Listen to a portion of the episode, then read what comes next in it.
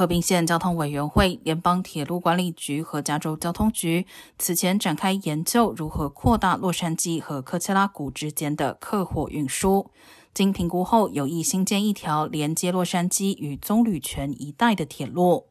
河滨县主管委员会成员 Karen Spiegel 表示，该项目将缓解十号高速公路的拥堵，并为前往科切拉山谷的娱乐活动和场所开辟一条新途径。